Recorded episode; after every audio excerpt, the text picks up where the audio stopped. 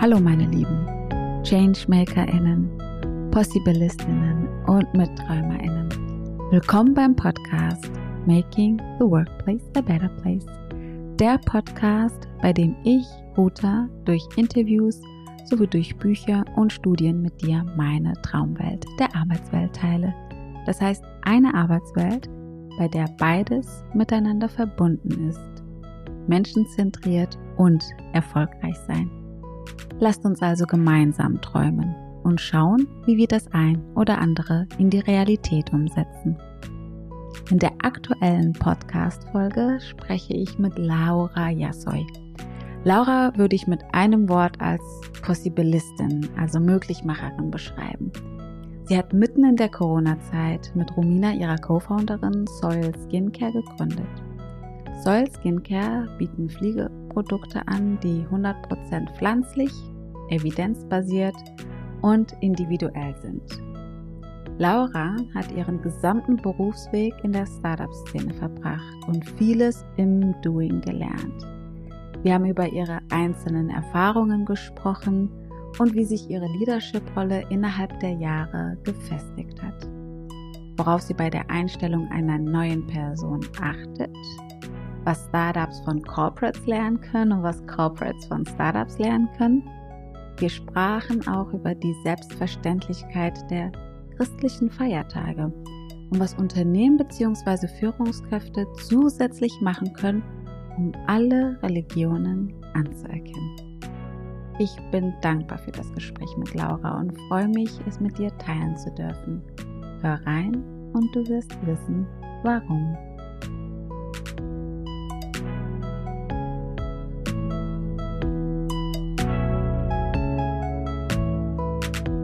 Herzlich willkommen, liebe Laura. Ich freue mich auf unser Gespräch heute. Ähm, und genau, die äh, Inspiration kam ja von einer gemeinsamen Bekannten von uns, die meinen Podcast schon kennt und das, was ich mache und, und dich kennt und meinte, ich musste ganz dringend mit dir ähm, sprechen, weil gerade dein Führungsstil und äh, deine Ansichten ähm, optimal hier reinpassen und die Arbeitswelt zu einem besseren Ort machen. Und deswegen freue ich mich unglaublich, dass du auch direkt zugesagt hast. Wir hatten schon vorab ein Vorgespräch und das war schon total smooth, also als würden wir uns schon ewig kennen. Und daher freue ich mich total, jetzt noch ein bisschen mehr von dir zu erfahren. Und sag erstmal vielen Dank und herzlich willkommen. Hallo, ich freue mich hier zu sein. Also ich habe mich auch sehr gefreut. Äh, das ist mein erster Podcast. Ähm, von daher hoffe ich, äh, dass das alles verständlich ist und ähm, freue mich auf das Gespräch mit dir lass uns doch direkt mit einer Check-in-Frage starten. Und zwar, wie bist du heute hier? Wie geht's dir? Mir geht's heute super. Ich äh, freue mich total über den Beginn im Sommer, die ähm, Lockerungen. Also irgendwie habe ich das Gefühl, es geht bergauf ähm, und freue mich richtig auf diesen Sommer und die nächsten Monate. Ja. Von daher, mir geht's super. Sehr schön. Also das verstehe ich total, aber ich freue mich auch gerade, dass so die ersten Sonnentage da sind und nicht nur eine Ausnahme, sondern am nächsten Tag scheint wieder die Sonne, so dass man auch mal den nächsten Tag wieder mit Flipflops genießen kann und äh, die Außengastronomie wieder aufhat. Daher kann ich das total nachempfinden. Und jetzt würde ich natürlich gerne mehr über dich erfahren wollen. Also wer bist du? Was waren so die größten Herausforderungen, die dich am meisten geprägt haben und dich zu der Person gemacht haben, die du heute bist? Ja, also ich bin äh, Deutsch-Spanierin, meine Mutter ist Spanierin ähm, und ich bin zwar in Deutschland aufgewachsen, aber sehr international, also mhm. zumindest europäisch international ähm, und bin ja zwei kleine Töchter, mhm. äh, lebe seit mittlerweile zwölf Jahren in Berlin mhm. und äh, bin seitdem in der Startup-Szene hier in Berlin unterwegs ähm, was mich auch definitiv am meisten geprägt hat, würde ich sagen. Ähm, da ist so das, das, die wichtigsten Events aus meiner Sicht, die mich hierher gebracht haben, ähm, sind einmal, wie ich nach Berlin gekommen bin. Ich habe äh, in Mannheim VWL studiert und hatte eigentlich noch gar keine Ahnung, was ich machen möchte mit meinem Leben ähm, und bin durch ein paar Zufälle in ein Praktikum einem Startup in Berlin 2009 geraten. Da war die Startup-Szene auch noch ein bisschen kleiner und um einiges weniger professionell als jetzt, äh, würde ich sagen. Ähm, das war recht unbedarft, äh, mhm. hat aber eigentlich zu meiner gesamten ja, zu meinem gesamten Werdegang geführt, mhm. äh, weil ich da ähm, bei einer Firma, die damals Sponsored Pay, jetzt Fiber äh, heißt, ähm, recht äh, schnell ins kalte Wasser geschmissen wurde, ähm, mit viel Verantwortung ähm, und ähm, ja und auch einem Team betraut wurde, obwohl ich eigentlich mhm. gerade aus dem aus dem äh, Bachelor rausgestolpert war und das hat mich wahnsinnig geprägt, äh, war eine riesen Herausforderung, aber auch eine riesen Chance und ich mhm. glaube ähm, hat auch natürlich zu dem, was du vorhin gesagt hast, auch beigetragen, dass ich, wie ich arbeite oder wie ich auch gerne ähm, Teams führe, mhm. weil ähm, ich ja eine Chance bekommen habe, die man jetzt nicht so einplanen kann oder wo man sich oder auch Herausforderungen ähm, meistern musste, die man nicht äh, als äh, ja sagen wir so Learning äh, sich wünschen kann, sondern das sind so Situationen, die sind dann da und dann muss man gucken, wie man damit umgeht. Ähm, und für mich waren da die allergrößten Hindernisse oder Herausforderungen dann schon, äh, mich als jüngstes Managementmitglied, als mhm. einzige Frau mhm. dann auch äh, durchzusetzen. Also ich habe zwar diese ganzen Chancen bekommen, aber es ist dann, kann man sich vielleicht auch vorstellen, dass es auch was ist, was dann immer wieder in Frage gestellt wird. Mhm. Ähm, und das, da gab es dann ja doch verschiedene Situationen, Entwicklungsschritte, wo ich dann immer mal wieder ähm, gucken musste, wie ich mich positioniere und ähm, wie ich damit umgehe, auch ähm, im Team. Wie bist du damit umgegangen in bestimmten Situationen, wo deine Rolle in Frage gestellt wurde? Ähm, ja, also ich habe mir tatsächlich sehr früh ähm, Unterstützung, Coaching geholt. Mhm. Äh, das ist ähm, und das hat mich wahnsinnig weitergebracht, weil mhm. ich war in so einer Situation, wo ich klar, ich habe den Job gemacht, ne? also operativ in einem, in einem wachsenden, wachsenden Unternehmen ist es dann auch eigentlich eine ganz angenehme Position, aber wenn man das macht, dann sitzt man da und dann, äh, ja, also man ist ja nicht wie in, einem, in einer groß, größeren Struktur, wo, wo Positionen besetzt werden, mhm. sondern die, die, die Rolle oder diese, diese, dieser Job entsteht ja, mhm. äh, während man ihn macht, sozusagen, ja. Von daher war, war ich mir immer meiner eigenen Position recht sicher oder habe mich darin auch nicht angreifbar gefühlt.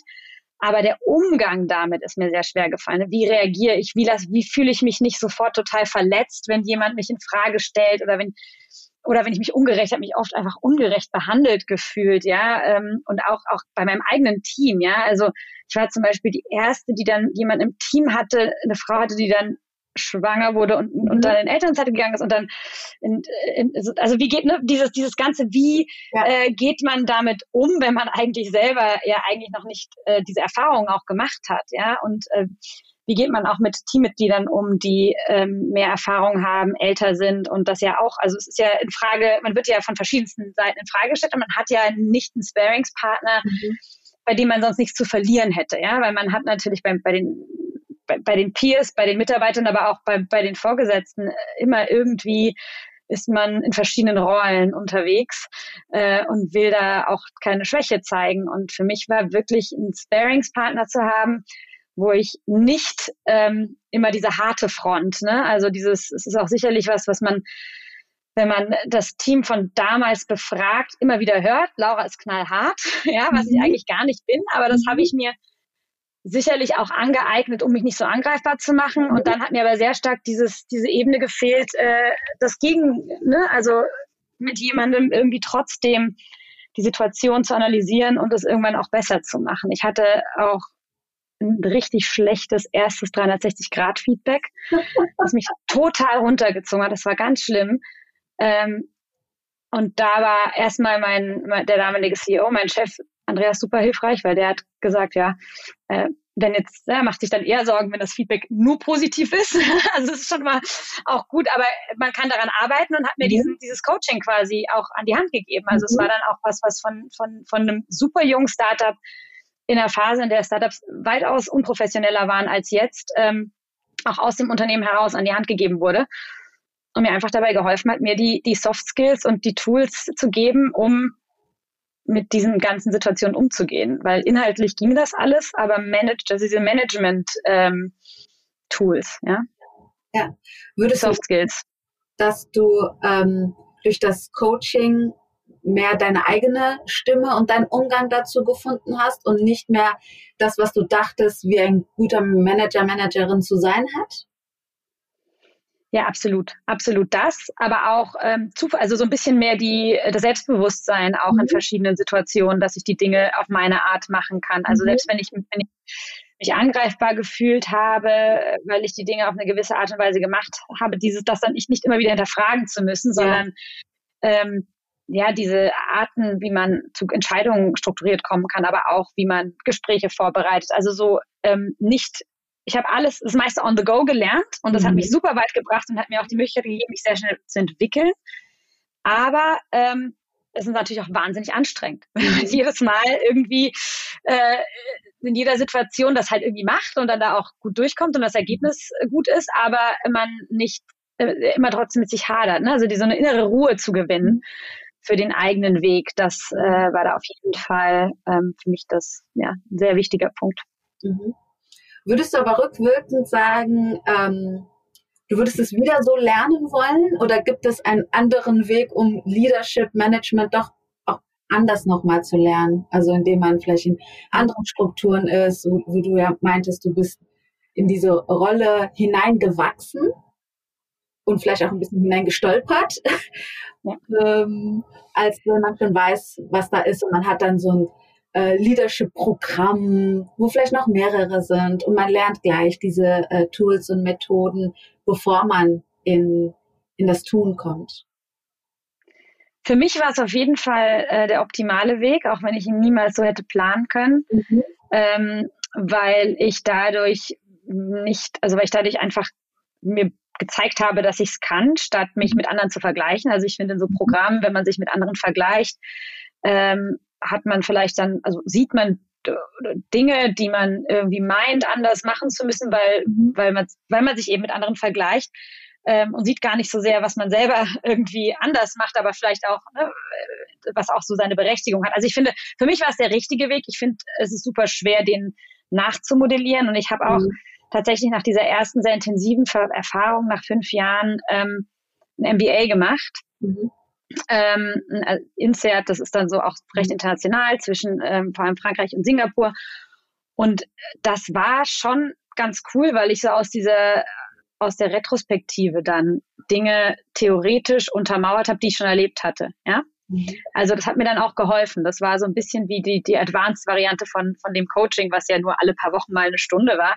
Ja. Einfach ähm, auf sehr, das sind ja auch dann oft sehr psycho, also so äh, psychoanalytische Kurse, so Managementkurse, die dann halt wirklich in Entscheidungsfindung, in zwischenmenschliche äh, Dinge gehen, die für mich dann also wirklich so ein, so, so ein super gutes ähm, ja, wie auch ein guter Abschluss von dieser mhm. ersten größeren Berufserfahrung waren, zu sagen, okay, ich habe das alles irgendwie gemacht, aber jetzt kann ich es auch nochmal in Strukturen fassen, richtig, und kann das auch ähm, für mich ähm, auch ausdrücken und verpacken und äh, meine Learnings auch wirklich äh, selber verstehen und nicht nur nicht nur fühlen, wenn man das so sagen kann. Ja, also ähm, strukturieren. Ja. Und wie definierst du für dich Erfolg? Ich glaube, das hat sich über die letzten zehn Jahre immer wieder verändert. Ähm, ich glaube, es gibt so verschiedene Phasen in einer in, in, in einem Werdegang oder in einer Karriere, wenn man, wenn man es so nennen möchte. Ähm, ich glaube, am Anfang war es für mich sehr wichtig, so einen, so einen Grundbaustein zu schaffen, dass halt, dass ich dass es gesehen wird, dass ich was kann und was mhm. ich kann, also so eine Spezialisierung oder eine Art von ähm, eine Art von ja, ich weiß gar nicht, wie ich es ausdrücken soll, aber so eine Art von Bereich oder mhm. von Identität auch, ne, von, von beruflicher Identität zu schaffen, ähm, mit der man dann, auf die man dann aufbaut, aber mit der man sich dann auch äh, positionieren kann. Ja, ich glaube, das ist so der, dieser erste Schritt. Und das ist natürlich ähm, in unserer Welt ganz oft noch gewisse Position Titel zu haben oder in gewissen Unternehmen gearbeitet zu haben. Ich glaube, das ist auch dieses klassische Ding von, wenn man nicht so genau weiß, was man nach einem Wirtschaftsstudium oder ähnlichem Studium machen soll, in eine Beratung zu gehen, weil dann hat man zumindest schon mal was gemacht, was jeder akzeptiert und erkennt. Und so ist es halt einfach. Wenn man sich jetzt nicht sofort selbstständig macht, dann gibt man halt anderen Anhaltspunkt, um äh, in, in so eine so, ja so eine gute alte Schublade geschoben zu werden. Aber irgendwie braucht das ja auch jeder Mensch äh, eine Möglichkeit, das Gegenüber irgendwie einzuordnen. Ja, ich ja. glaube, das ist so dieser erste Schritt, ähm, was, den man Erfolg nennen kann, wenn man das für sich gefunden hat oder wenn man für sich da was etabliert hat, ähm, was man wiedergeben und kann und was verstanden wird nach außen hin. Jetzt ist für mich Erfolg, die Dinge zu tun, die mir Spaß machen, mhm. die ich aber auch, ähm, die was, was, was, was hinterlassen. Also für mich mir macht es am meisten Spaß, Strukturen aufzubauen, Teams aufzubauen, äh, die mich aber irgendwann nicht mehr brauchen. Also mich mhm. selber mhm. so obsolet zu machen und als, als Enabler quasi mhm. reinzugehen. Und ich glaube, sie da so seine also jeder hat ja da auch andere Ziele, ne? Also da dass dieses, dieses Ziel dessen, was man beruflich ähm, gerne macht und gut kann, äh, in, in eine Form zu packen, die, die bewerkstelligbar ist und dann aber auch mit dem, mit dem restlichen Leben gut zu kombinieren. Also ich ja. finde, man kann einige Jahre, das habe ich natürlich auch gemacht, wirklich den Job zum, zur Hauptpriorität machen und alles andere unterordnen ähm, macht, also das ist, ich finde, da, da spricht gar nichts dagegen. Es kann auch viel ja. Spaß machen. Also ich habe darunter nicht gelitten. Klar ist es nicht immer, immer, man muss dann auch irgendwann die Balance finden, aber ich finde nicht, dass das äh, grundsätzlich falsch ist, aber dann auch ähm, Erfolg ist dann auch, wenn man weiß, wie man das in eine, in eine gute Balance bringen kann ne? und, und, und sein Leben auch privat äh, ja, weiterleben und, und ausbauen kann. Mhm. Du hast ja schon gesagt, die, die Startup äh, Szene, die hat dich extrem geprägt. Und jetzt hast du dein, dein Startup. Und das so mitten in der, in der Corona-Zeit äh, gegründet. Erzähl doch gerne noch mal ein bisschen mehr. Einmal, wie hat es angefangen mit der Idee und wie lange hat das dann gedauert bis zur gesamten äh, Umsetzung? Und wie viel Mut braucht man dafür, so mitten in der Corona-Zeit zu gründen? Ja, genau. Also das Unternehmen ist Soil Skincare. Ähm, wir stellen personalisierte Produkte für Problemhaut her. Ähm, das Ganze basierend auf einem Algorithmus, also die Kombination von Technik, Daten und, äh, und ja, eigentlich Naturkosmetik, auch wenn das mittlerweile ja schon äh, die meisten äh, Kosmetikfirmen oder die neuen Kosmetikunternehmen äh, sich beanspruchen. Ähm, das Ganze ist ein also, holistischer Weg, ähm, mit nebenwirkungsfreien äh, Präparaten quasi den Menschen zu ermöglichen, ihre Haut gesünder zu, äh, ja, zu machen.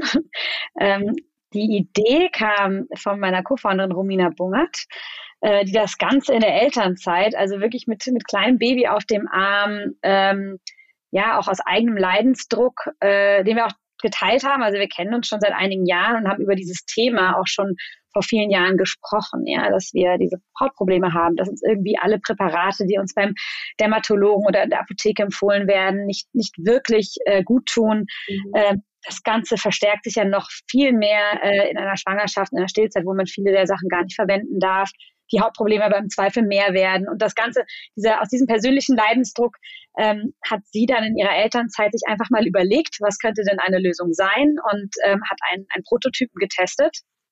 Ähm, das Ganze hat so gut funktioniert, dass äh, wir dann in verschiedenen Gesprächen darauf gekommen sind, dass wir das als vielleicht auch zusammen als äh, Unternehmen aufbauen könnten, was äh, mir Riesenspaß äh, macht und ich habe mich total gefreut, dass sie das ähm, damals so mich eingeladen hat, quasi das Unternehmen mitzugründen. Ähm, ja, und wir haben das Ganze im Dezember gelauncht. Ähm, jetzt auch erste Investoren an Bord, äh, also, ja, immer steigende Kundenzahl. Also es kommt, es kommt ins Laufen. Mhm. Ähm, ja, und ist auf jeden Fall ein riesen äh, ja eine Riesenherausforderung gewesen, wie du auch schon erwähnt hast, ähm, das mit kleinen Kindern ähm, in der Pandemiezeit, es ist schon fast wie so ein Floskel, weil wir sagen alle seit über einem Jahr in dieser aktuellen Zeit, aber es ist halt einfach so, ne? wir hatten einfach sehr unzuverlässige Kinderbetreuung, ähm, saßen nur einen Bruchteil der Zeit überhaupt im selben Raum. Es haben sich ständig irgendwie die, die Umstände geändert. Man musste eigentlich jeden Tag oder jetzt immer noch, aber es wird jetzt schon wirklich besser, mhm. äh, gucken, wer hat wann, wie, wo Zeit, wie kriegen wir das hin. Ähm, das war durchaus äh, stressig, aber irgendwie auch, ähm, ja, ich glaube, das macht, wir, wir, hatten, wir hatten beide dieselben Probleme in der Hinsicht, ähm, so dass es auch viel einfacher war, dann auch die Lösung zu finden. Weil wenn, wenn das Gegenüber ähm, dafür Verständnis hat, ähm, in welcher Situation man ist und in der, diese Situation auch kennt, dann ist das auch nicht so ein Ding, ja. Also es ist eigentlich, ähm, abgesehen davon, dass es zeitweise tierisch anstrengend sein, sein kann, alles unter einen Hut zu bringen, war das sonst äh, ja durchaus machbar für uns so. Ja. Aber glaubst du, dass ihr mit Soil Skincare jetzt woanders wärt, wenn die Pandemie nicht wäre?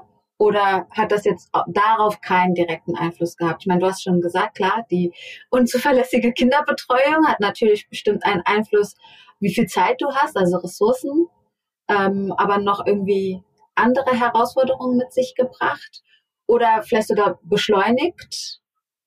Das ist super schwer zu sagen, weil natürlich total viele verschiedene Dinge äh, da zusammenspielen. Ne? Wenn ich äh, digitales äh, Produkt für Hautpflege in der mhm. Zeit an den Markt bringe, ähm, der die äh, ja, Kosmetiker geschlossen haben, dann könnte mhm. man das ja zum Beispiel auch als Vorteil sehen. Auf der anderen Seite ähm, hatten wir natürlich die großen Hürden, dass wir teilweise wochenlang, also ich hatte im November dann eine Quarantäne mit den Kindern zu Hause und also wenn man wirklich dann wirklich einfach sich immer immer da die halben Stunden oder die Abend, also wirklich ja. mal gucken muss, wann, wann sind da die Zeitfenster, dann ist das, ist das schon eine Zerreißprobe. Ähm, gleichzeitig gibt's aber gab es auch sonst gar keine Ablenkung. Ne? Also man hat nicht die Reise, den Abend mit Freunden oder so viele andere, so viel anderes mhm. Angebot, mhm. ähm, das dann wiederum im Wettbewerb quasi steht mit diesen mit diesen zwei Dingen äh, mhm. Haushalt, Kinder und äh, ähm, ja und und und und Startup. Also es war sehr es war immer viel, aber es war immer recht klar,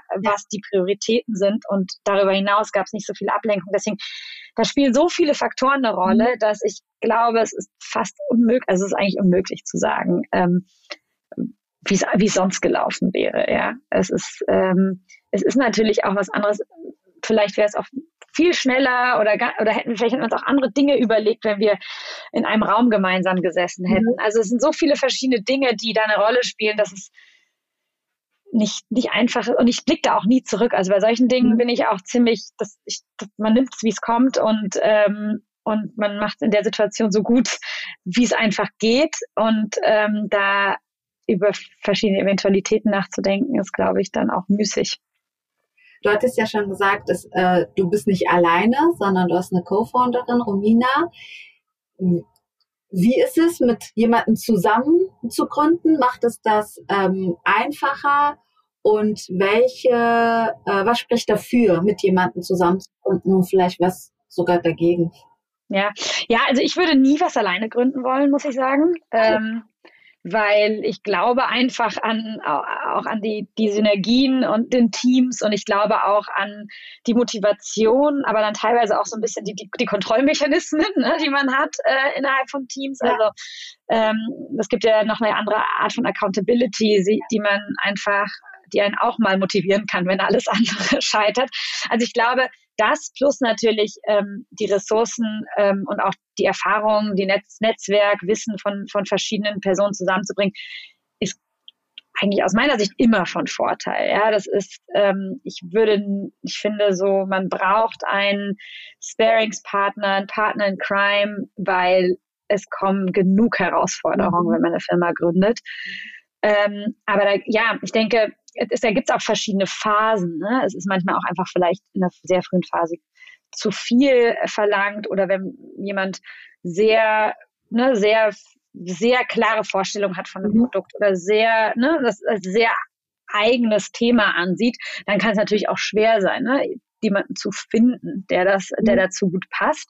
Es gibt ja durchaus auch gerade bei Frauen sehr viele Beispiele von Gründerinnen, die extrem erfolgreich und mit einem tollen Angel-Netzwerk um sich herum ähm, dann auch so, so ein Projekt selber voranbringen. Und dann ist aber dann auch das Team, was dann dazu kommt, aber genauso ein Add-on mhm. wie jetzt ein Mitgründer. Ne? Also ich glaube, die Frage ist immer, in welcher Phase und in welcher Form mhm. ähm, hat man dann diesen, diese Unterstützung. Ähm, ja, ich denke, ich denke aber, äh, es spricht immer was dafür, ähm, das nicht alleine zu machen, sondern mit einer anderen, mit einem Partner in Crime, so wie gesagt. Und es ist aber manchmal vielleicht einfach nicht möglich. Ne? Also es ist ja nicht so immer so, dass jemand äh, dann genau passt oder genau zu dem Zeitpunkt reinkommen kann. Ja, ja oder ich denke gerade, es gibt vielleicht doch so ein paar Persönlichkeitstypen, die schon von Anfang an wissen, ich brauche keinen Partner in Crime, weil ich äh, gar keine Lust hätte, immer zu diskutieren oder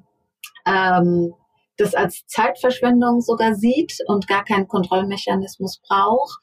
Ähm, und daher kann ich mir auch vorstellen, dass es eine, eine Typfrage ist, ob äh, man noch jemanden an seiner Seite braucht auf Augenhöhe oder dann doch lieber nicht und dann lieber Mitarbeiter oder äh, Führungskräfte oder wen auch immer um sich herum hat, mit dem man sich dann austauschen kann und als Sparingspartner nutzt.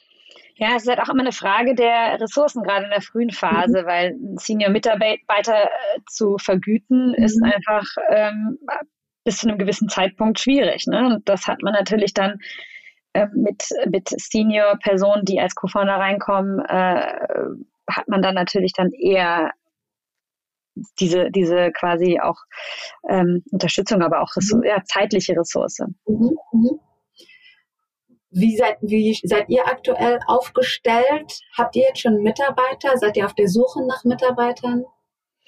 Ja, wir haben ähm, mehrere Mitarbeiter, Supporter. Also das Gesamtteam ist, ist recht groß, stellt sich aber aus ähm, ja auch aus einer Festmitarbeiterin, einer Werkstudentin und dann ähm, verschiedenen Supportern, die uns quasi mit einigen Stunden die Woche unterstützen mhm. ähm, und auch im, im Designbereich einer mhm. Freelancerin. Also das Gesamtteam fühlt sich immer sehr viel größer an, als es dann wahrscheinlich auf dem Papier ist, mhm. aber weil wir versucht haben, viel verschiedene Expertise ähm, so, so früh wie möglich ähm, reinzuholen, die dann vielleicht flexibel und nicht Fulltime ist, aber ja, aber uns dann trotzdem sehr, sehr viel weiterhilft, vor allem im technischen Bereich. Also wir mhm. haben noch keinen kein Fulltime-Entwickler, ähm, aber einen ganz tollen Interim-CTO, der mhm. ähm, ja quasi seit Anfang an ähm, uns zur Seite steht mhm. und uns natürlich wahnsinnig da geholfen hat, auch früh mit richtig gutem Fachwissen in dem Bereich ähm, starten zu können, ohne jetzt ähm, ja, einen Entwickler auf der Payroll zu haben. Mhm. Was ist euch grundsätzlich wichtig? Also was sind so eure Unternehmenswerte? Und was ist euch wichtig bei der Suche von, von neuen Mitarbeitern? Wer passt so richtig zu euch? Ja, also super wichtig ist uns dieser gesamte natürliche, holistische Ansatz, den wir ver verfolgen. Äh, natürlich auch die Nachhaltigkeit in den mhm. Produkten. Ähm, also das, das Produkt an sich leben wir in der Hinsicht auch. Wir produzieren auch selber mhm. ähm, die Serien. Ähm, das sind alles, also das sind Dinge, die uns wichtig sind, weil wir das in der Vergangenheit ja auch bei anderer Kosmetik vermisst haben. Ne? Also dass das, was drinsteckt und das Versprechen nicht eins zu eins ähm, sich, ja, nicht, sich nicht komplett überschneiden, weil ähm, ja, die, die meisten, wenn man sich mal so die, die Liste der, der Inhaltsstoffe anschaut bei, bei herkömmlichen Kosmetikprodukten, ist es ganz oft so, dass dann doch alle möglichen Zusätze drin sind, auch wenn das, äh, auch bei Naturkosmetik, ja, ähm, die, die ja alle eine Wirkung auf die Haut haben können, gerade bei sensibler Haut und man ja als als Konsument eigentlich völlig überfordert ist, wenn man gar nicht weiß, was diese Dinge bedeuten. Und bei uns ähm, sind meistens, ja, da sind fünf bis sechs Sachen drin und äh, selbst die kriegt man schnell gegoogelt, wenn man sich nicht mit unserem Instagram-Channel und äh, in dem wir ja auch die Inhaltsstoffe ähm, immer sehr detailliert beschreiben, ähm, auseinandersetzt, ist es sehr, ja, man, es ist einfach zu verstehen, was drin ist, warum es drin ist und diese, auch diese, diese Education, also diese Education, ja, das deutsche Wort fällt mir da gerade, nicht, nicht das passende Wort fällt mir gerade nicht ein. Ähm, ja, die, das ist, das ist, ähm, hm? das ist uns halt super wichtig, ja. Also das zu leben, was wir predigen, sozusagen, ja. Ähm, und das machen wir eigentlich auch genauso bei den, in, bei den Mitarbeitern, bei den Leuten, die uns äh, ja aktuell helfen. Das sind alles Menschen, die von Anfang an das, an das Produkt glauben, das Produkt lieben. Ähm, total, also wir, wir haben noch nie erklären müssen, warum wir das machen, was wir machen. Ja. Wir hatten auch wahnsinnig viel Glück dabei. Also es sind auch wirklich verschiedene ähm, Mitarbeiter und, und auch Freelancer auf uns zugekommen, die einfach durch Zufall übers Netzwerk oder uns angeschrieben haben, weil sie das äh, Produkt äh, gut finden. Also wirklich so eine intrinsische Motivation mhm. mitbringen. Ähm, was einfach das Produkt und den Markt angeht. Ja, ähm, das ist eigentlich das Wichtigste, weil viele andere Dinge kann man lernen. Ja. Ähm, und wenn dann die Chemie passt, dann, dann kriegt man auch andere Dinge gelöst. Aber dieses nicht, ja, einfach nicht erklären zu müssen, warum wir das machen, was wir machen, was es für einen Sinn ergibt ähm, und diese Motivation an diesem Produkt und in diesem Markt zu arbeiten, ähm, das ist, das äh, steht im Vordergrund. Ja, es hat ja auch ähm, Simon Sinek mal gesagt, der meinte, ähm, wichtiger sind die, die, die Werte, die man hat und das Know Why, anstatt das Know-how, weil Know-how kann man lernen. Ähm, und das ist ja das ähnlich wie du jetzt auch gerade nochmal gesagt hast. Ja. Natürlich kommt es drauf an, ne? Wenn du jetzt so eine Senior-Person brauchst, dann ist natürlich auch Know-how wichtig weil du hast die Person ja eingestellt, damit sie Know-how mitbringt und äh, mehr Erfahrung hat in einem bestimmten Bereich, aber muss ja nicht immer gegeben sein. Äh, und daher äh, wäre für mich so die Frage, woran erkennst du das denn dann auch immer? Es kann ja jemand erzählen, ah, tolles Produkt. Ich weiß jetzt, sie mag, wenn jemand intrinsisch motiviert ist, also erzähle ich ihr mal davon, dass ich intrinsisch motiviert bin.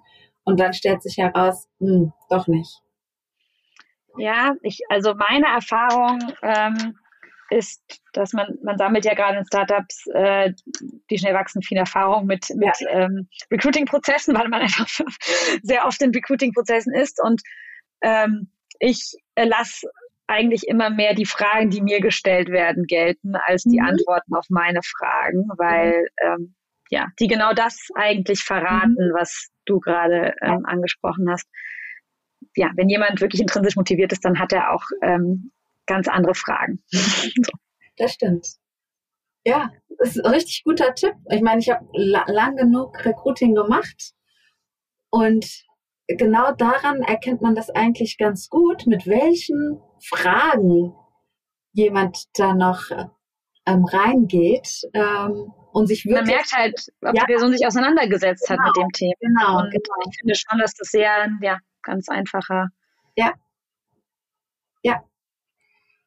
Du warst ja bei Fiverr, du hattest es ja schon gesagt gehabt, circa fünf Jahre tätig. Du hattest in den fünf Jahren drei Positionen inne. Eigentlich noch viel mehr.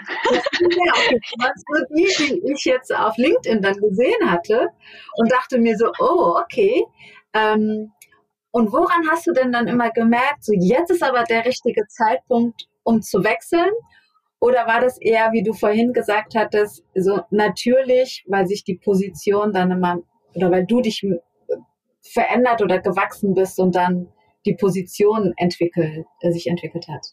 Ja, also äh, es ist schon, das war wirklich eigentlich immer eher so, bis auf vielleicht der Punkt von, äh, dass ich als Praktikant, Junior ähm, da angefangen habe zu ich bin jemand, der irgendwie Teil des Senior-Teams ist, also außer dieser, dieser genau. Transition, ja. die aber auch dann passiert ist, weil ähm, das Unternehmen sich halt professionalisiert hat und dann mal jeder gucken musste, wo er jetzt eigentlich hingehört.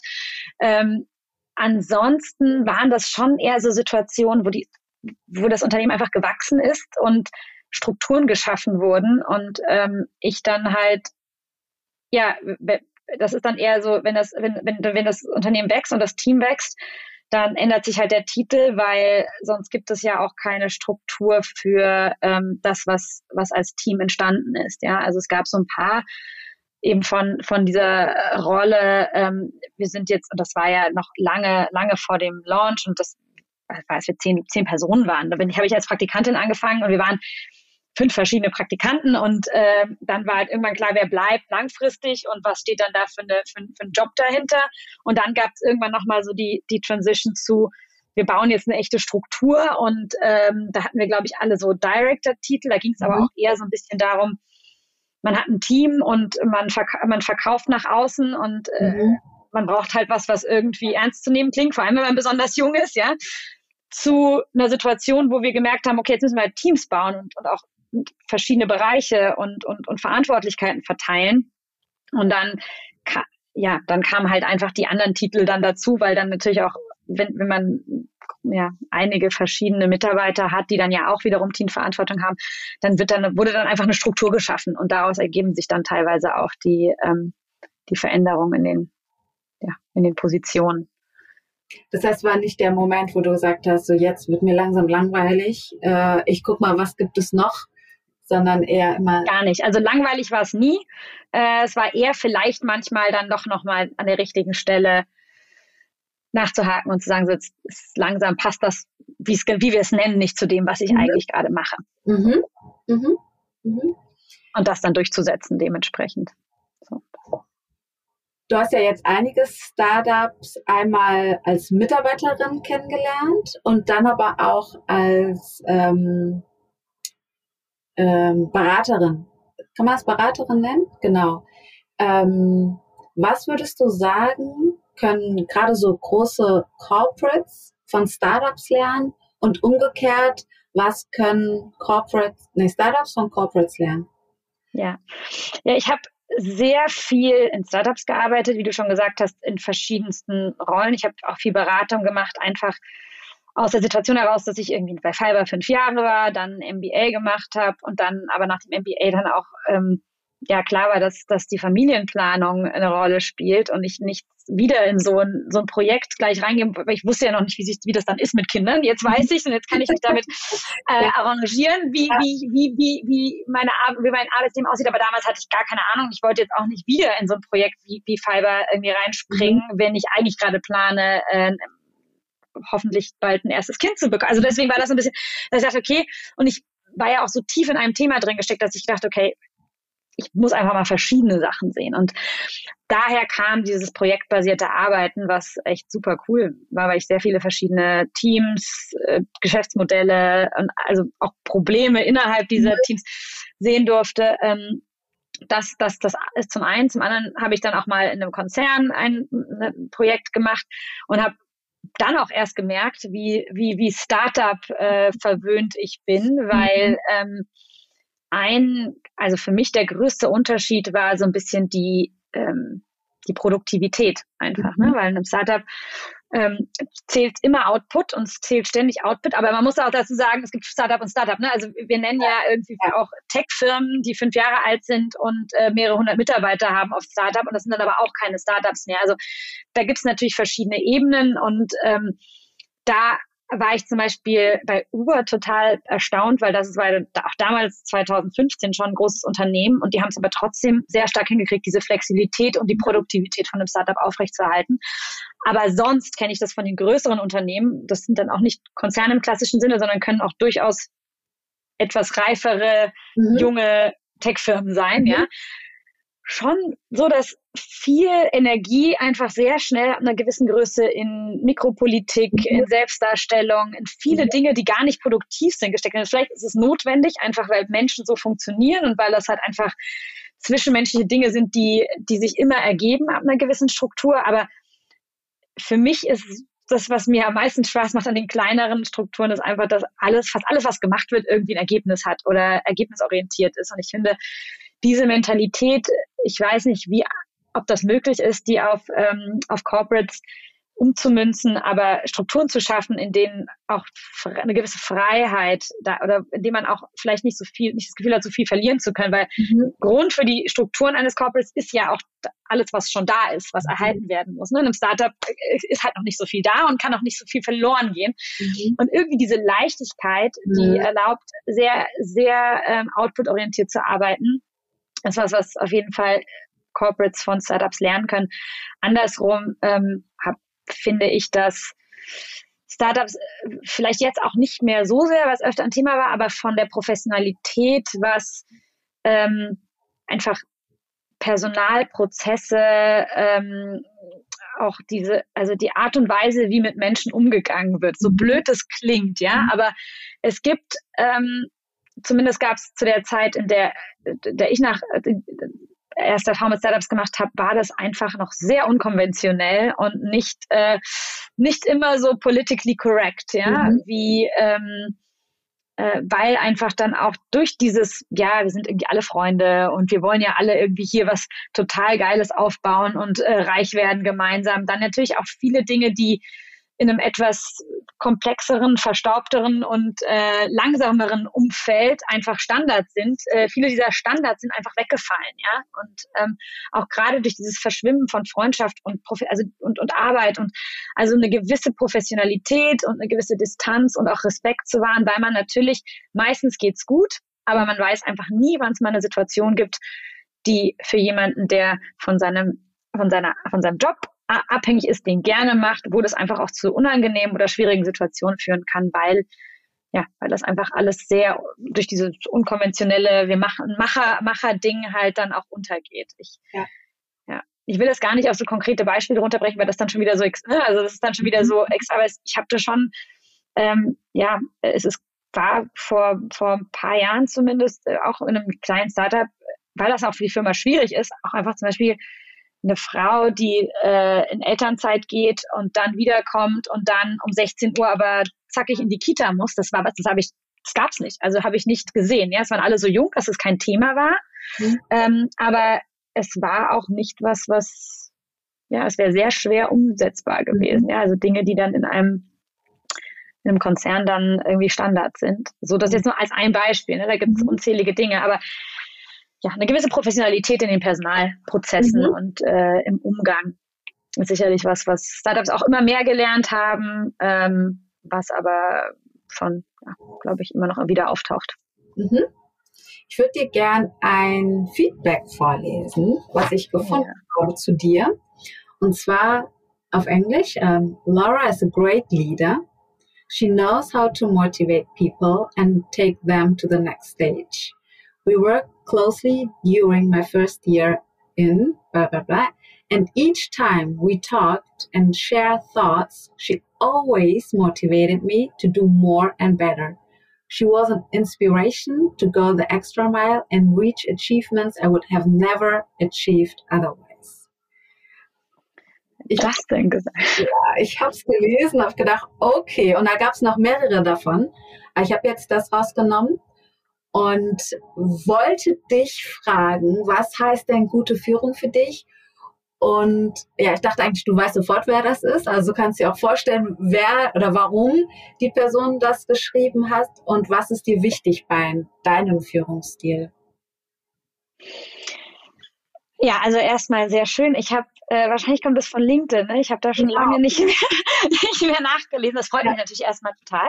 Aber ähm, ja, also das ist, wird ja ein bisschen auch da so sogar zusammengefasst. Ich finde, mhm. ähm, oder ich habe es vorhin auch schon gesagt, mir ist es, ich freue mich am meisten, wenn ich Menschen enablen kann, ja. also, oder ne, die Möglichkeit geben kann, sich selber ähm, zu, auch wenn es kitschig klingt, aber entfalten, also wirklich ähm, eine Plattform zu bieten, äh, in der die Person oder das Team ähm, sich selber strukturieren und ähm, ja, entwickeln kann. Mhm. Und im Zweifel mich dann auch nicht, irgendwann mhm. nicht mehr braucht. Oder ähm, ich hatte mir auch im Vorfeld, hatten wir schon gesagt, dass wir auch über Leadership sprechen möchten. Und ich hatte mir das auch so ein bisschen überlegt, was ist das, mhm. also wie, was ist da eigentlich wichtig für mich? Und witzigerweise habe ich genau äh, über diesen Punkt nachgedacht, wie, wie, wie führe ich jemanden, mhm. der neu in das Team kommt. Und ich bin sicherlich, oder man kann mir sicherlich vorwerfen, dass ich ein bisschen zu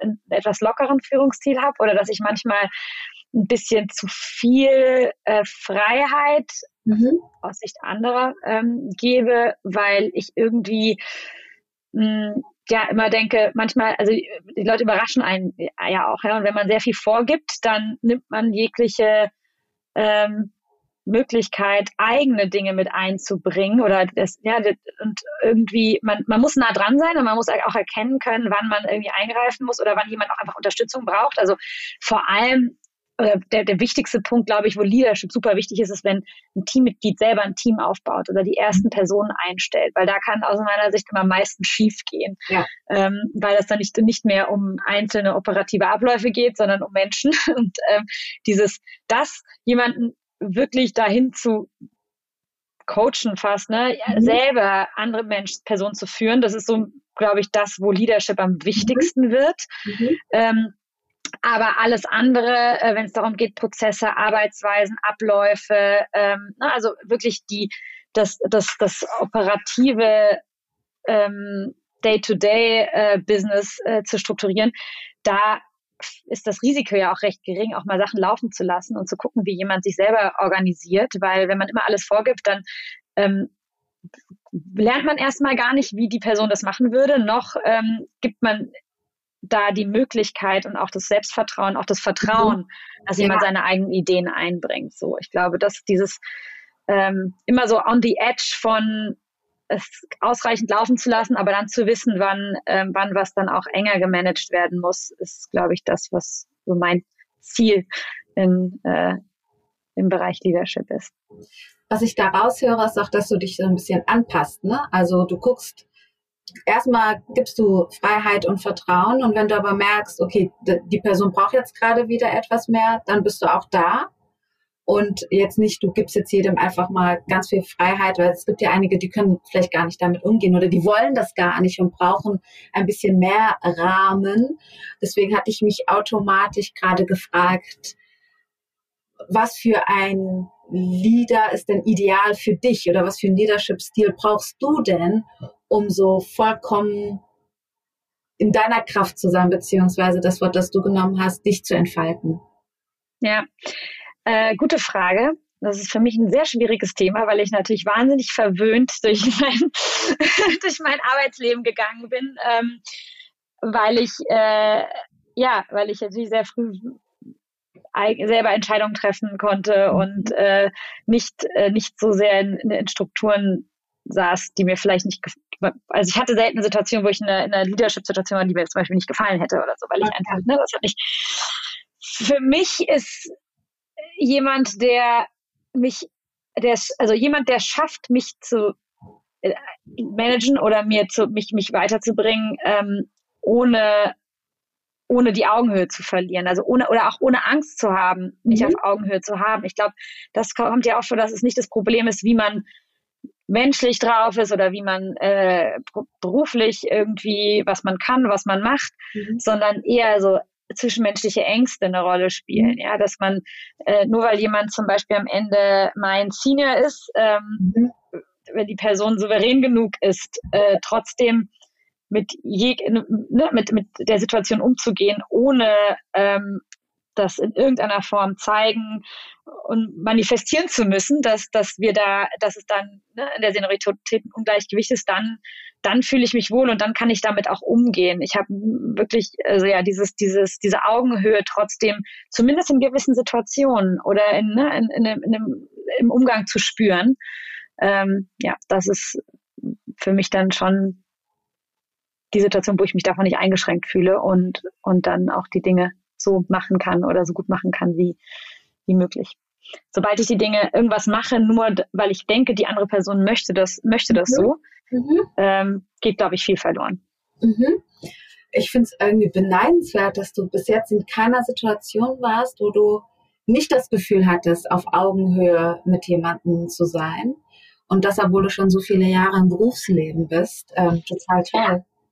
Also die hatte ich sich sicherlich schon, aber ich meine eher, außer dass ich ja dadurch, dass ich sehr früh viel, viel Verantwortung hatte ähm, und dann nach auch in Projekten gearbeitet habe, also dass ich mir auch recht schnell immer überlegen konnte, wie lang das Projekt geht sozusagen, war ich jetzt nicht in so einer Situation gefangen. Natürlich mhm. hatte ich Situationen, mhm. die, die mir nicht, äh, die nicht so gut gepasst haben. Ja. ja. ja. Ich habe von einer Sache gehört, die ähm, wo es darum ging, vor allem wenn wir jetzt weiter über das Thema Leadership sprechen, dass du auch Wert darauf legst, welche Feiertage denn zu welcher Person gehören und welche die dann auch zelebrieren. Was steckt hinter dieser Geschichte? So ja, wir hatten bei, bei SponsorPay ein sehr, sehr internationales Team. Wir hatten auch früh äh, Mitarbeiter in verschiedensten Euro europäischen äh, Großstädten, aber auch in den USA und in Asien. Ähm, und da kommen ja dann auch verschiedene Kulturen äh, und auch Religionen zusammen. Und dann hatten wir recht früh die Situation, dass wir gemerkt haben, okay, bei uns muss eigentlich auch jeden Tag jemand ins System gucken und, äh, mhm. und gewisse Dinge tun. Gleichzeitig ähm, haben wir aber auch Leute, die halt, denen halt Weihnachten egal ist, ja, mhm. aber die ganz gerne auch an anderen. Also das waren jetzt zum Beispiel bei uns im ersten konkreten Fall ähm, äh, jüdische Mitarbeiter, die ähm, also sowohl hier in Deutschland als auch in den USA, ähm, die dann halt irgendwie dann mal gefragt haben, ob sie oder rausverhandeln wollten, dass mhm diese, die Feiertage, die ihnen wichtig sind, automatisch Urlaubs, automatisch mhm. genehmigte Urlaubstage sind, ja, wo ich schon gesagt habe, okay, krass, ne, weil wir denken gar nicht darüber nach, ob wir an Ostern, Weihnachten, also, ja, und teilweise nehmen wir die gar nicht als Feiertage wahr, ja, aber es sind, halt, und dann, und dann verhandeln zu wollen, dass dieser Tag ein also ein Urlaubstag, aber schon genehmigter Urlaubstag ist, das ist ja, also ne, das war erstmal so das erste Mal, dass ich darüber nachgedacht habe, wie, wie krass das eigentlich ist, wie ne, die, die ähm, für uns äh, ja hauptsächliche ähm, Religion ähm, ja, in, in, Europa ja dann auch einfach den Arbeitsalltag und, und alles bestimmt. Ja. Und dann ähm, ja, haben wir uns halt, oder habe ich mir überlegt, in dem Team, gerade weil es in meinem Team so wichtig war, äh, zu sagen, okay, also warum machen wir es dann nicht einfach so, dass das dann einfach freie Tage sind? Ähm, die ja auch vorher jeder kennt. Das ist ja dann auch gar kein, ne, gar kein Thema, das zu organisieren. Und äh, gleichzeitig kann dann aber auch sofort die Bereitschaft zu sagen, ja, aber wir macht, mir macht dann auch überhaupt nichts aus an Heiligabend ähm, und äh, dann an den Weihnachtsfeiertagen irgendwie dann hier total für das für alles zuständig zu sein und ähm, und zu arbeiten. Ja, das kam dann aber auch so ein bisschen von beiden Seiten. Aber es war am Ende total cool, weil ja. das eine viel einfachere Lösung war als auch schon alleine als ja, irgendwie zu gucken, wer muss denn am 24. bis 17 Uhr arbeiten, am 24. Dezember oder auf der anderen Seite dann irgendwelche Urlaubstage, also ich hätte mich auch total schlecht gefühlt, irgendwie, dass mhm. jemand Teil seiner Urlaubstage verliert, nur weil das irgendwie die Feiertage sind, die, die, die ihm wichtig sind, ja. So das, ähm, ich glaube, das könnte auch eigentlich so Standard sein. Also ich finde jetzt auch gar nicht, dass da so, ich glaube jetzt auch gar nicht, dass da so, so super viel ähm, ja äh, ja, dass das so super besonders ist, weil ähm, am Ende ja, hat es für alle Seiten auch Sinn ergeben. Es ist ja auch gar kein, gar kein Zugeständnis oder auch gar nicht so ein, gar kein Corporate Responsibility, äh, Diversity, Inclusivity, whatever, wie man das, ne, wie man das immer alles irgendwie schön umschreiben will, sondern das war einfach auch gar nicht, äh, ja, du bist viel zu bescheiden, Laura. Das ist überhaupt gar keine Selbstverständlichkeit, aber das äh, äh, wäre tatsächlich was Schönes, wenn es selbstverständlich wäre, wie du schon gesagt hattest, weil es ist so deren Feiertag, welche Religion auch immer. Das, ähm, und dass das dann auch ein zusätzlicher Feiertag sein sollte und ähm, angenommen wird und respektiert wird, ähm, ist aber nicht so normal. Deswegen siehst du ja, die erste Frage war ja, wie, könnten wir zumindest raushandeln, dass dieser Urlaub genehmigt werden kann. Aber den einfach mal geschenkt zu bekommen und ich meine, dafür bekommt man dann aber auch, und das ist ja das, was man sieht, äh, im Grunde gut. Also im Grunde sind alle Menschen gut, wenn man was geschenkt bekommt oder wenn man sieht, man wird wahrgenommen in dem, was man ist und wer man ist dann gibt man auch leicht was zurück und sagt, aber dafür, ne, hier eigentlich Weihnachten bedeutet mir nichts. Ich bin gerne bereit, Weihnachten äh, zu arbeiten. Dafür können die anderen Kollegen, die an Heiligabend vielleicht noch ihre letzten Einkäufe machen, weil ihre ganze Familie abends vorbeikommt, die Zeit ganz entspannt äh, und jetzt schon wissen, dass sie auf jeden Fall frei haben das macht Leadership aus, weil das ist jetzt ein Beispiel, aber es gibt ja dann immer wieder Einzelfälle oder unterschiedliche ähm, Lebensrealitäten, wo einem etwas wichtig ist, wie zum Beispiel Eltern, die sagen, um 16 Uhr möchte ich aber mein Kind abholen, dann ist das in dem Moment super wichtig für die Person, sei es Mutter oder Vater oder Mutter, Mutter, wie auch immer. ähm, und das einfach zu sehen und darauf Rücksicht zu nehmen. Ja, und dann ist es manchmal nicht nur ich will um 16 Uhr, sondern ich muss um 16 Uhr mein Kind Nein, aber ich glaube, das ist auch was, was so ein bisschen auch charakteristisch für das letzte Jahr ist, ja. ähm, wo alle in so aus, komischen Ausnahmesituationen sich befunden haben und alles andere, wo, wo ja auch gerade das, ähm, diese Flexibilität viel, noch viel notwendiger war, ja, in, in diesem, in diesem verrückten Pandemiejahr. Das ist, glaube ich, auch nochmal so ein Beispiel dafür, wo dieses, wo, wo eine gewisse Anpassung an Begebenheiten notwendig war. Ich glaube, wir Oder sind ist. auf jeden Fall alle Profis in seinen Alltag immer wieder neu zu strukturieren, weil wir konnten manchmal ja nicht mal wissen, wie es in zwei, drei Wochen aussehen wird, äh, geschweige, äh, also das egal ob mit Kind oder ohne Kind. Ähm, das war einfach sehr unsicher und es ist immer noch, aber zumindest ein bisschen positiver das Ganze. Ja. Ja. Ich habe noch ein paar Quizfragen für dich vorbereitet. Oha, jetzt, jetzt wird's ernst. aber ganz einfach und es nur, es geht nur um dich. Also was ist dein Comfort Food? Welches Essen macht dich glücklich? Oh, es gibt so vieles, was mich glücklich macht. Mich macht vor allem Geschnetzeltes mit Spätzle glücklich. Mhm. Welche Jahreszeit ist deine Lieblingsjahreszeit? Sommer. In welcher Sprache träumst du? Das hängt ganz davon ab, was ich an dem Tag gemacht habe und worüber ich träume. Also äh, kann alles sein. Deutsch, Spanisch, Englisch, äh, je nachdem. Mhm. Worum es geht auch. Ne? Es geht auch ums Inhaltliche. Für welche Dinge hast du dich schon als Kind begeistert und hast dir diese Begeisterung bis heute beibehalten? Fürs äh, Tanzen, fürs Ballett. Mm, cool. Was ist deine Superpower? Das ist keine einfache Frage. Ähm, ich glaube, ich kann, ich kann viel reden. Mir gehen selten die Worte aus, außer ja. jetzt gerade. Ja. Mhm. Welche schlechte Angewohnheit würdest du gerne loswerden? Ähm, ich, das übrigens auch das viele Reden. Manchmal ist Zuhören besser. Ja. Mhm.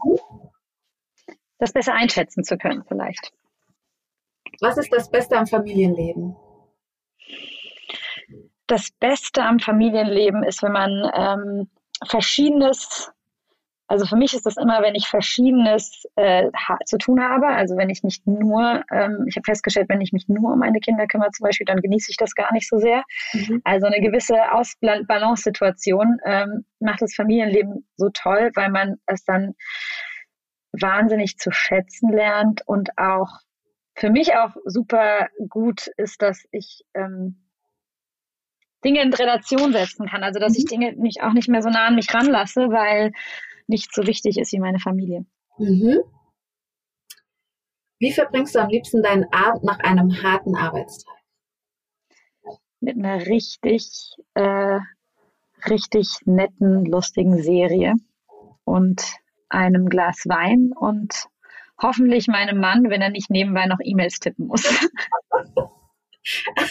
Hast du eine äh, Serie, die du empfehlen kannst? Uh, sehr viele. Also ich, es gibt auch super viel äh, Schund und Schrott, aber so als letztes ähm, habe ich eine gesehen, ähm, da geht's, ähm, ist Spanien der 20er Jahre. Aha. Die ist auch auf Netflix. Ähm, die habe ich natürlich auf Spanisch gesehen, aber ich glaube auf Englisch ist die auch ganz gut. Die heißt Cable Girls. Mhm. Geht es um äh, die Damen, die quasi die Telefon-Switchboards bedient haben und dann auch in die Spionage äh, involviert waren und, und ähnliches. Die ist sehr, sehr spannend und ich finde auch gerade, wenn man nicht so viel weiß über den spanischen Bürgerkrieg und ja. äh, diese Zeit auch ähm, interessant. Ja, cool, danke. Ähm, wenn dein Leben ein Buch wäre, welchen Titel würde er würde es haben? Puh. Wahrscheinlich mein Name, Laura. Ah, ja. ja, okay. Ähm, welches Lebensmotto begleitet dich aktuell? Hast du eins? Mm, ah, es wechselt echt ständig, aber ähm, mein, mein, es ist kein klares Motto, aber ich versuche schon ähm, jetzt mehr als früher immer wieder so einen, so einen innerlichen Check zu gehen und zu gucken, ob das, was was ich gerade mache und wie ich es mache, ob das Sinn ergibt und ob es mir damit gut geht. Mhm. Ja, super, das war's schon. Und jetzt? Hab ich, habe ich bestanden? Hast bestanden. Ding, ding, ding, ding. Ich bestehe ich bestehe gerne Dinge. Ich gewinne auch gerne. Okay. Ja, äh, die, die Frage hätte ich noch mit aufnehmen sollen. Gewinnst du gerne oder? Aber competitive, okay. Dann äh, die Abschlussfragen. Ähm, wie stellst du dir die Arbeitswelt in zehn Jahren vor und wie würdest du sie dir wünschen? Also wünschen würde ich mir, ähm, dass das ganze Thema Vereinbarkeit von Familie und Beruf äh, irgendwie eine, eine bessere, ne, eine bessere Lösung gefunden hat, weil aktuell ist es ja so, wir lösen wir lösen das dadurch, dass ähm, jeder Zugriff äh, auf Kita-Plätze hat, ja, und das war's. Und das und dann dann wird erwartet, dass dann jeder alles alles machen kann. Mhm. Und das wird natürlich vollkommen vergessen, dass man, wie du gerade gesagt hast, das äh, Kind vielleicht um vier abholen will oder muss, äh, dass ähm, Kinder auch krank werden oder oder was auch immer. Also dass dieses ganze, diese Vereinbarkeit von, von Familie und Beruf nicht mehr so ein so ein so ein Reibungspunkt ist, mhm. ja. Ähm, was da auch immer die, die Lösung sein kann. Aber ich habe immer das Gefühl, dass es nicht so, für mich ist das ganz okay, weil ich ja auch viel selbstständig gearbeitet habe und so. Deswegen, aber ich glaube gerade ähm, in, in, bei, bei in Anstellungen ähm, kann nicht das Runterschrauben von Stunden, aber dann auch ähm, Perspektiven ähm, kann ja nicht immer die Lösung sein. Aktuell ist es, das ist so ja so die Go-To-Lösung und das finde ich irgendwie immer sehr, sehr schade. Ähm, und dass das eine, das andere ist, äh, dass ich hoffe, dass dieses, dieses Wort Frauenquote und diese ganze Diskussion, dass das, ich hoffe, dass es in zehn Jahren antiquiert äh, klingt und ähm, ja, dass das nicht mehr so ein, so ein Thema ist ähm, in der Öffentlichkeit, sondern ganz normal, dass Frauen ähm, gewisse Jobs auch machen und das es muss auch nicht alles total paritätisch irgendwie sein, aber ähm, dass es trotzdem nicht mehr ein, ja, so ein, so ein großes Thema ist. Es ist ja auch nur ein Thema, weil es da noch eine große, ein großes Gefälle gibt. Ja. Ich will es auch gar nicht Ungleichheit oder Ungleichgewicht nennen, weil es gibt für alles immer viele Gründe und gute Gründe und ähm, aber dass es einfach einen natürlicheren Umgang mit dem Thema gibt, weil es einfach ähm, ja schon verdauter ist in der Gesellschaft und und ähm, ja, das wünsche ich mir wie sieht die Arbeitswelt in zehn, zehn, Jahren aus? Ich denke durchaus, dass, also ich bin kein Fan von den ganzen äh, Remote-Arbeiten. Das ist super gut, mhm. dass es geht und es ist wichtig, aber ich glaube, dass einfach die, ähm, die Effizienz, aber auch dieser Personal Touch vom gemeinsamen Arbeiten auch super wichtig ist für Teams. Und es wäre total schade, wenn wir das, wenn wir das nur so entwerten und sagen, das geht auch alles so. Ähm, aber trotzdem glaube ich, dass ein durchaus digitaleres, äh, eine digitalere Arbeitsrealität äh, möglich ist, was natürlich uns sehr weniger an, an Orte bindet. Ja, das äh, denke ich wird schon passieren. Und das ist ja jetzt auch noch mal ein bisschen schneller geworden im letzten Jahr. Genau, ja.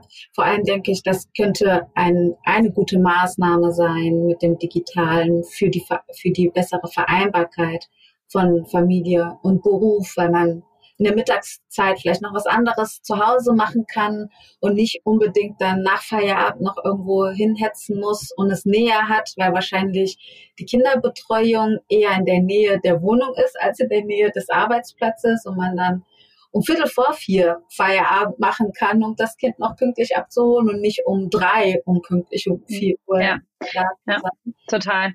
Ja, das ist, war witzig. Tatsächlich letztes Jahr, so im März, April, als es mit dem Homeoffice losging und alle irgendwie zu Hause waren, war es das erste Mal, dass ich mich nicht dafür entschuldigen, das Gefühl hatte, ich muss mich nicht dafür entschuldigen, dass ich Kinder habe, weil ähm, alle sich um 9.30 Uhr äh, ja. von zu Hause eingewählt haben und nicht ich teilweise die, weil ich gesagt habe, sorry, ich habe es jetzt einfach nicht mehr geschafft, noch ins Office zu fahren ähm, vor dem Meeting. Ähm, deswegen wähle ich mich jetzt ein. Also ich war nicht mehr der Sonderling sozusagen und ich konnte plötzlich auch selbst, ähm, ja, oder wenn die Kinder krank sind oder so, ich konnte irgendwie ja trotzdem alles schaffen. Also ich konnte trotzdem die Dinge machen und teilnehmen. Ähm, aber ich musste es plötzlich war es normal und ich musste es nicht erklären, warum ich mhm. das so mache. Und das war, mhm. ähm, ja, genau das. Ja, und was Neues ist wahrscheinlich auch, dass man jetzt die Kinder der Kollegen und Kolleginnen mal gesehen hat und vorher nur wusste, dass die Kinder haben. Ja, total. So, die nächste Frage. Wie sollen dich die Menschen in Erinnerung behalten? in, insgesamt oder in, äh, im Arbeitsumfeld? Ja. Als, als bunte, laute Person, die aber äh, viel, ähm, also als Enabler, habe ich glaube ich vorhin mhm. schon mal gesagt. Also ich äh, stelle gerne Verknüpfungen her. Ich, ähm, ja, ich freue mich immer über, wenn, wenn in irgendeiner Art und Weise irgendwelche Synergien entstehen und sich Menschen kennenlernen oder äh, ja, Möglichkeiten geschaffen werden durch mich. Sehr schön. Die letzte Frage ist, ähm, welches Buchunternehmen oder welche Person würdest du gerne in meinem Podcast hören wollen und warum? Mhm. Ah, ja, wir haben, wir haben ja vorhin darüber gesprochen, ähm, dass, oder ich habe gesagt, dass ich mir in zehn Jahren wünsche, dass Familie und Arbeit besser verbunden ja. werden kann. Und tatsächlich hat eine ehemalige Dozentin von mir, ähm, eine INSEAD-Professorin, ein Buch geschrieben. Mhm. Ich weiß gar nicht, ob das jetzt ein Bestseller ist, aber auf jeden Fall, ähm, das heißt Couples That Work. Mhm. Ähm, von Jennifer Petliglieri, kann ich dir nochmal schicken. Ja, ähm, genau, ihr Mann ist auch Professor in Z und ist, äh, ist Italiener, deswegen hat sie diesen schönen Nachnamen. Ähm, und das ist wirklich, die hat auch ein, ein Research dazu gemacht, wie erfolgreiche Dual Career, also zwei äh Paare mit zwei Karrieren, zwei erfolgreiche Personen mit und ohne Kinder, äh, wie das gut funktionieren kann äh, in dem ganzen, ja, was Zeit, ähm, Ego und alles angeht. Und ich finde, das ist so ein ganz schönes Gegenstück mhm. zu dem, was wir gerade besprochen haben, aus Arbeitssicht oder mhm. aus Unternehmenssicht, äh, diese Vereinbarkeit besser mhm. zu machen ist das beleuchtet das die oder die, die Seite der Familien oder der mhm. der der Paare, ähm, mhm. wie es da heraus möglich sein kann, mhm. ähm, möglichst erfolgreich für beide ähm, Partner ähm, eine Karriere zu haben und voranzubringen und sich auch erfüllt zu fühlen quasi in, im, ja. in der, im Berufsleben. Ja. Und das finde ich also ein super gutes Buch. Ähm, der ich habe durfte ganz früh schon, als sie die ersten ähm, Ergebnisse ähm, ihrer ihrer Erhebungen äh, präsentiert hat, äh, mal vor einigen Jahren in, in, San Francisco, hat sie hat vor so ein paar Alum, also Alumni-Event war das ähm, für Inside Alums. Ähm, und äh, ja, das, äh, das Buch ist jetzt raus und ich habe es auch schon gelesen und ich finde es ziemlich cool. Ich glaube nicht, dass es das auf Deutsch gibt. Ähm, mhm. Sie kann auch kein Deutsch, aber sie ist eine super nette Person, äh, sehr unterhaltsam. Ähm, genau. Das cool. passt, glaube ich, ganz gut auch, so ja. wenn das so die, das, das Gegenstück ähm, ja. darstellt. Ja, sehr cool. Also ich freue mich schon, das Buch zu lesen und ich hatte mir sowieso gerade so eine Challenge für mich gesetzt, weil ich hatte irgendwo gelesen gehabt, wenn man 25 Seiten pro Tag liest, sind das drei im Monat und keine Ahnung dann wie viele äh, äh, im Jahr, 36 Bücher. 36 Bücher, oder? Und dachte mir, ach, cool, 25 Seiten, das klingt wieder so, äh, 25 Seiten klingt wieder so realistisch. Also fange ich doch direkt damit an und konnte mich aber nicht entscheiden, mit welchem Buch ich anfangen soll. Und glaube, das äh, könnte eins sein. Oder zumindest ist es das zweite Buch, weil bis es wahrscheinlich da ist, dauert auch noch mal ein bisschen. Aber so Ach, gibt's auf Amazon. Dann ist es morgen da. genau, genau. Ich danke dir vielmals, liebe Laura. Äh, ich danke dir, hat Spaß gemacht. Hat Spaß ja, gemacht. Man, ja. Du redest ja gerne, deswegen ist es eigentlich genau das Gleiche. Hat man das gemerkt? Nein, du hast es gesagt. ja, ich weiß. daher, ich frag mal. Zeit ist super äh, vergangen. Es war äh, im Flow und ich, ich danke dir. Es war total schön. Und ich würde am liebsten noch eins mit dir machen, mal ein anderes Thema. Ich glaube, du hast genug zu sagen, so wie ich es jetzt äh, mitbekommen habe und wünsche. Lass uns auch das Buch lesen und dann diskutieren. Genau. Nein, also mir hat es auch Riesenspaß gemacht. Vielen, vielen Dank, ähm, dass du da überhaupt auf mich gekommen bist und, äh, und angefragt hast. Sehr gerne. Und dann wünsche ich dir noch einen schönen Tag und weiterhin viel Erfolg mit Säulen. Danke dir. Ciao. Das war Lauras erstes Podcast-Interview. Und ich bin total begeistert. Ihre Superpower, dass sie gerne redet, ist auf jeden Fall eine gute Voraussetzung dafür. Bei der Frage, was können Corporates von Startups lernen und umgekehrt, hat mich Lauras Antwort noch lange beschäftigt. Insbesondere, weil ich schon häufiger mit Startups ohne HR gesprochen habe und Aussagen höre wie HR können wir auch alleine, parallel, nebenbei und ohne Expertise. HR gehört zu den Berufen, wo jede Person eine Meinung hat. Jede, jeder glaubt, dass sie er es besser machen könnte oder es vielleicht nicht einmal notwendig ist. Wenn ich mit Mitarbeitenden ohne HR spreche, merke ich schon, dass sie sich das wünschen würden. Natürlich gibt es Unterschiede. HR ist nicht gleich HR.